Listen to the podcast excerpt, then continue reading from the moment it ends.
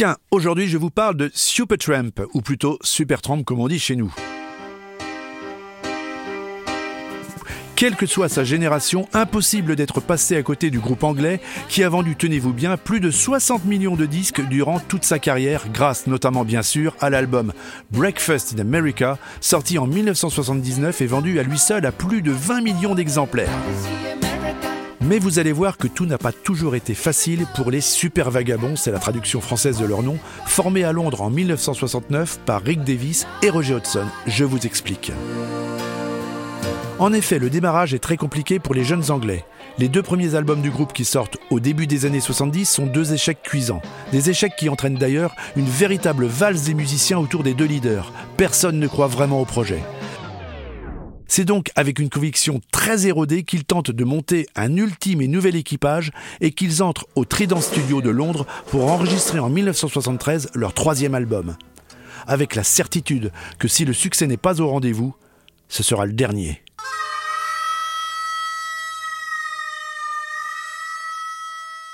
Ce troisième album, donc Crime of the Century, sort en 1974. Et petit miracle, il est terriblement bien accueilli par la critique et donc forcément par le public.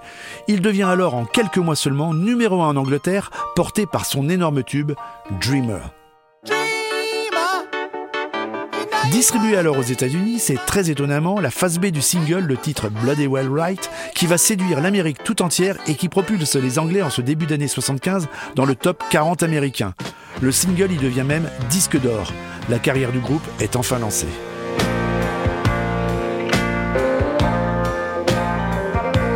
Mais album à succès ne veut pas toujours dire tournée à succès et les Anglais vont en faire les frais en programmant une date parisienne.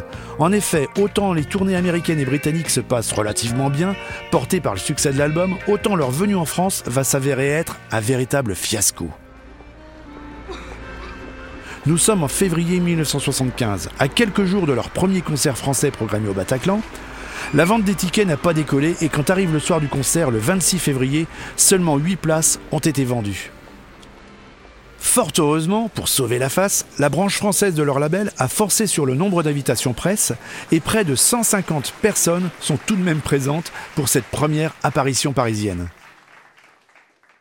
Mais l'histoire, bien sûr, ne s'arrête pas là. Cinq années plus tard, surfant sur le succès planétaire de leur nouvel album Breakfast in America, ils reviennent à Paris et investissent le pavillon de Paris.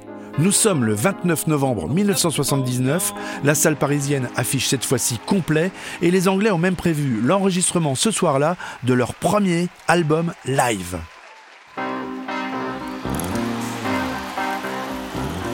À la porte des loges, le manager contient la presse venue très nombreuse tous veulent l'interroger sur le succès planétaire du groupe.